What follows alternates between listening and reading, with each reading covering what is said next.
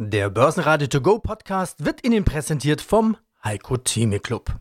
Werden Sie Mitglied im Heiko Theme Club. heiko-theme.de Börsenradio Network AG Marktbericht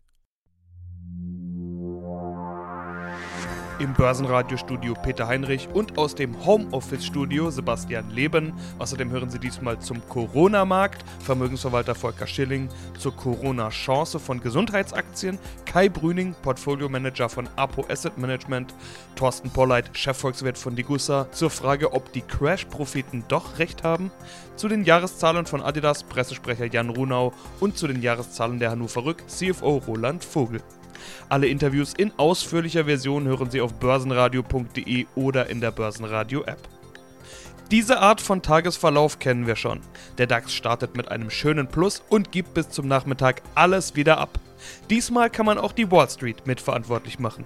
Hier sind die Kurse nämlich deutlich rot. Der DAX schloss nicht ganz so tief im Minus, 10.439 Punkte, minus 0,4 mein Name ist Volker Schilling, ich bin Gründer und Vorstand der Greif Kapital Management AG in Freiburg und in dieser Funktion zuständig für die Führung des Unternehmens und natürlich auch für den Blick auf die Kapitalmärkte.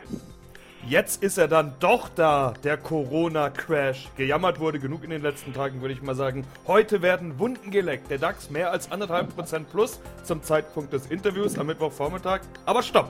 Am Dienstag zur gleichen Zeit war das Plus ja sogar noch größer und am Ende war doch wieder Minus angesagt. Herr Schilling, was ist da gerade los aus Ihrer Sicht? Werden Gewinne abverkauft? Haben wir Trading-Markt? Oder ist das ganz einfach Nervosität, Angst, Panik, kurz Psychologie? Ja, man darf in Interviews aktuell gar keine Zahlen nennen, weil die sind innerhalb kürzester Zeit schon wieder so Makulatur, dass man da gar nicht sich dran festmachen kann. Das ist, glaube ich, auch die große Angst der Börsianer gerade, dass sie sich an nichts festhalten können.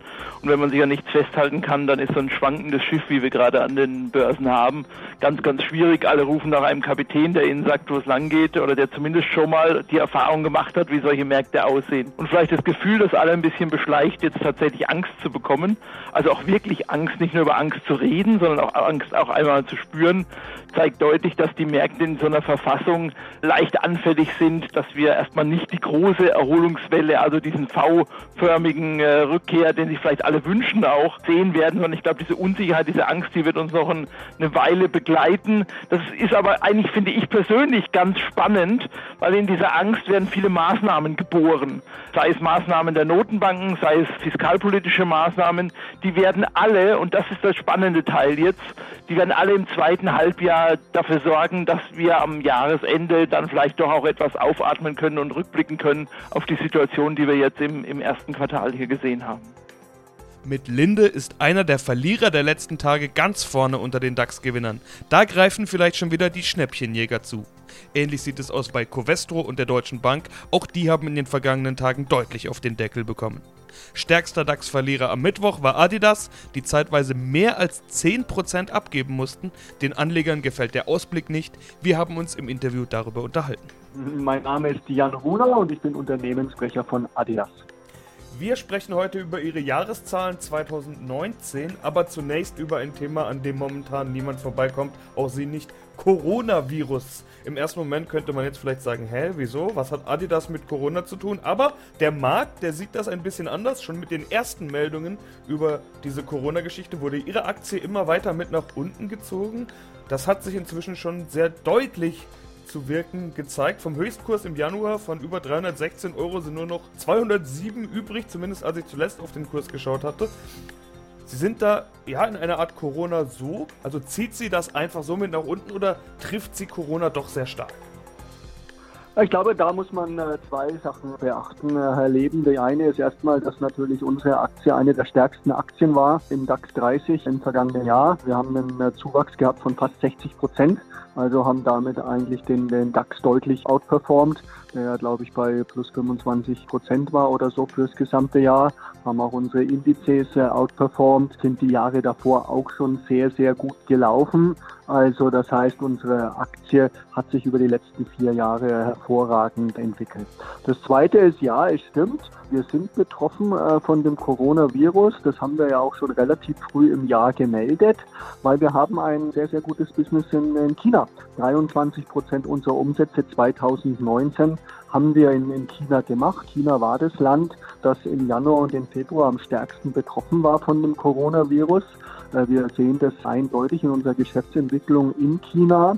Die ersten drei Wochen sind sehr, sehr gut gelaufen. Das war noch vor dem Coronavirus. Dann kam eben der Virus und seit von chinesischen Neujahrsfest, das war am 25. Januar bis Ende Februar, war unser Geschäft in China um 80 Prozent reduziert im Vergleich zum Vorjahreszeitraum 2019. Und äh, was wir jetzt sehen seit März ist, dass in China geht ja die Zahl der Infektionen zurück dass da so langsam, sehr langsam eine Normalisierung einsetzt. Also es machen wieder mehr Geschäfte auf, die Leute gehen wieder mehr raus. Also man sieht da eine, ich sag's nochmal, leichte Erholung in China. Gut, Situation im Rest der Welt ist da natürlich ein bisschen anders.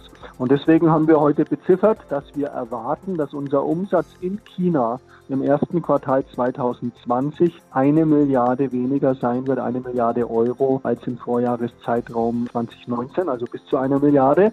China ist daneben auch noch ein sehr profitabler Markt für uns, sodass man das auch in unserem Betriebsergebnis sehen wird. Da erwarten wir, dass wir da einen Einfluss haben von 400 bis 500 Millionen Euro, die wir dann weniger haben als im, als im Vorjahresquartal. Das haben wir heute bekannt gegeben. Sie können sich vorstellen, der Coronavirus ist eine Sache, die wir nicht beeinflussen können, kann kein Unternehmen beeinflussen. Kein Unternehmen kann sagen, wie lange wird das dauern, wie wird sich entwickeln. Und das haben wir heute eben mit unserem Outlook, mit unserer Vorhersage für 2020 dann auch quantifiziert, was das erste Quartal angeht. Tja, mein Name ist Roland Vogel, ich bin der Finanzvorstand der Hannover Rückgruppe. Unser Thema heute Jahreszahlen 2019. Die Hannover Rück hat im Geschäftsjahr 2019 das Nettoergebnis um 21,2 Prozent gesteigert. Da kommen wir gleich zur Ernte. Was wird es als Dividende geben? Ja, wir haben uns entschlossen, die Dividende anzuheben. Wir haben letztes Jahr 5,25 Euro bezahlt. Wir teilen das immer noch ein in eine Basisdividende und einen Bonus und haben uns jetzt entschlossen, die Basisdividende um 25 Cent anzuheben, sodass wir jetzt 5,50 Euro pro Aktie ausschütten wollen. Noch ein paar Zahlen. Eigenkapitalrendite steigt auf 13,3 Prozent, im Vorjahr 12,2. Konzernergebnis 1,3 Milliarden, also diese 21 Prozent. Und noch eine schöne Kennzahl, Buchwert, die Aktie erhöhte sich auf 87,30 Euro. Wie hoch war denn der Gesamtumsatz und wie hoch die Schäden? Naja, Sie wissen, der Umsatz, der heißt bei uns ja Prämie. Und das sind 22,6 Milliarden Bruttoprämie. Wir selber versichern uns ja auch und äh, so rechnen wir Brutto und Netto. Des, äh, deswegen liegt die Nettoprämie so in etwa bei 90 Prozent der Bruttoprämie. Massives Wachstum eben hier auch, äh, knapp 18 Prozent. Dadurch, dass wir viele unserer Prämie in Auslandswährung einnehmen, berechnen wir das auch nochmal dann adjustiert um Währungskurseffekte. Dann sind es immer noch 15 Prozent, also der Umsatz, unser Umsatz massiv massiv gestiegen.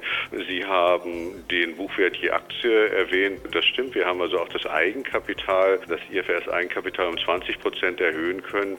Umso beachtlicher, umso mehr freut es uns, dass der Gewinn sogar dann noch mehr gestiegen ist und damit auch die Eigenkapitalrendite nochmal nach oben gebracht werden konnte. Insofern ein rundum sehr erfreuliches Ergebnis. Mein Name ist Thorsten Polleit, ich bin der Chefvolkswirt der Degussa. Ja, und Sie sind ja auch der Autor des Degussa Marktreports und hier ist der Podcast dazu. Das Thema heute: Boom, Crash. Jetzt Bust oder doch zurück zum Boom? Ja, es gibt ja kaum was Unsicheres als einen Boom der Panik, den wir jetzt gerade erleben. Ich habe mal nachgeguckt, was ist eigentlich ein Boom-Bust-Zyklus? Ja, auf eine Phase übermäßigen Kreditvergabe in der Volkswirtschaft folgt jäh panikartige Kapitalrückzüge ja, wir haben jetzt einen Crash gesehen. War es das jetzt? Haben die Crash-Propheten recht, Herr Pollard? Also zunächst mal muss man sagen, dass die jüngste Börsenpanik gezeigt hat, dass weltweite Geld- und Kreditsystem und damit auch die Weltwirtschaft sind äußerst verwundbar und es wird immer extremere Eingriffe der Zentralbanken bedürfen, um das System über Wasser zu halten. Die Rufe der sogenannten Crash-Prognostiker sind daher ernst zu nehmen, aber ich denke, es sieht noch nicht ganz so aus, als ob sie jetzt schon recht bekommen. Boom oder Bust? Ziehen wir ein Fazit für die Anleger. Die Unsicherheiten an der Stelle sind nach wie vor groß. Es gibt also durchaus Warnzeichen. Die jüngsten Börsenreaktionen deuten darauf hin, wie verwundbar das internationale Geld- und Kreditsystem ist. Ich habe eingangs auch schon darauf hingewiesen. Die Zentralbanken stehen allerdings Gewehr bei Fuß und werden vermutlich mit neuen monetären Impulsen breit angelegte Kreditausfälle im Zaume halten verhindern. Das zeigt sich auch derzeit an der Preisentwicklung für die Kreditausfallversicherung. Also die Finanzmärkte scheinen Vertrauen zu haben, dass die Zentralbanken es noch einmal schaffen, die große Krise abzuwehren. Insofern bin ich geneigt, obwohl ich große Risiken sehe, noch nicht sozusagen das finale Ende auszurufen. Und ich glaube, Anleger sind jetzt äh, gut beraten, einen kühlen Kopf zu behalten. Ich glaube nach wie vor, dass das Gold attraktiv ist und bleiben wird in diesem Umfeld, dass es weiter Preissteigerungspotenzial hat und dass der Anleger gut beraten ist, einen Teil seiner liquiden Mittel eben auch in der Währung Gold zu halten. Weiterhin glaube ich, dass mittelfristig die Aktienmärkte weiterhin attraktiv sein werden. Ich glaube, die Tiefpunkte sind vermutlich jetzt noch nicht erreicht der Börsenkurse, aber es wird sich ein Boden finden und früher oder später, glaube ich, ist es attraktiv für Investoren mit langfristigem Horizont wieder sich im Aktienmarkt zu investieren. Ja, mein Name ist Kai Brüning, ich bin Senior Portfolio Manager bei Apo Asset und verwalte da zusammen mit meinem Kollegen die Gesundheitsinvestments, die wir in Aktien bzw. Direktinvestments in Unternehmen tätigen. So, da haben Sie jetzt schon viel angesprochen. Telemedizin haben Sie schon genannt, Diagnostikanbieter, das sind die Themen, auf die Sie jetzt setzen. Auf der anderen Seite hatte ich gelesen, Sie halten sich zurück bei Investments in konsumnahen Titel wie Zahnimplantaten und so weiter. Was ist mit den äh, Highflyern, die ich jetzt schon angesprochen hatte? Also Sie haben ja die Expertise, Sie haben den Wissensvorsprung, um die Top-Gewinner zu picken, um das mal sozusagen. Suchen Sie auch die Firma, die den Impfstoff auf den Markt bringt? Also das, was ich vorhin als Spekulation von Glücksrittern gesprochen hatte? Naja, wenn wir jetzt die Gilead beispielsweise ansprechen, die war vor dem Ausbruch des Coronavirus extrem günstig bewertet und hatte dann, das war ja im Prinzip das Medikament, ist ja nicht gegen Covid-19 entwickelt worden, sondern es war ja schon im Portfolio und man wusste, dass es gegen Coronaviren wirkt, was wo vorher allerdings kein Markt äh, da war, weil äh, Coronaviren halt gängig sind im Alltag und nicht medikamentös behandelt werden müssen eigentlich, mit Ausnahme dieses starken. Und von daher war es eher ein Zufall. Wir hatten das damals schon mit SARS, da Tamiflu, soweit ich mich erinnere, von Roche und auch Gilead extrem äh, gut gewirkt. Das war auch ein Windfall Profit, den die Unternehmen damals über ein, zwei, drei Jahre mal gemacht haben. Es ist jetzt nicht so, dass wir suchen, was helfen könnte, weil, äh, wie Sie schon sagten, durch die Bildzeitung und durch Express werden sehr viele Retail-Investoren sowieso schon dahin getrieben und machen mit wenig Volumen, ziehen die Preise in die Höhe. Von daher lohnt sich das für einen institutionellen Anleger häufig schon gar nicht mehr. Aber wir versuchen uns halt darüber hinausgehend, was könnten die Konsequenzen sein aus dieser kurzen Pandemie? Wie wird es danach weitergehen? Das sind die Ansätze, die wir halt wählen und wo wir uns dann unsere Gedanken machen, wie könnte sich das Bild in Zukunft verändern. Also ich finde, das klang jetzt eigentlich alles recht optimistisch, was wir hier besprochen haben. Deshalb stelle ich trotzdem mal noch meine Fazitfrage. Sehen Sie das Ganze jetzt eher als Chance, die aktuelle Situation, oder eher als Problem und Risiko? Also äh, gerade an den Finanzmärkten ist ja die Psychologie ein ganz großes Thema. Da sind ja Lehrbücher drüber geschrieben worden und Spieltheorie ist ja, sind ja Nobelpreise zu vergeben worden. Ich glaube, wie in sämtlichen Crashphasen in der Vergangenheit, ich mache das jetzt seit über 20 Jahren, gibt es immer wieder Chancen. Man kann viel Geld verdienen nach solchen Phasen. Es kommt aufs Timing an. Den Tiefpunkt findet man nicht, aber per jetzt und wie gesagt mit meiner Grundauffassung, dass ich den Virus als beherrschbar einschätze, mittelfristig, glaube ich, dass wir hier sehr viele Chancen sehen werden. Börsenradio Network AG. Marktbericht. Der Börsenradio To Go Podcast wurde Ihnen präsentiert vom Heiko Theme Club. Werden Sie Mitglied im Heiko Theme Club. heiko-theme.de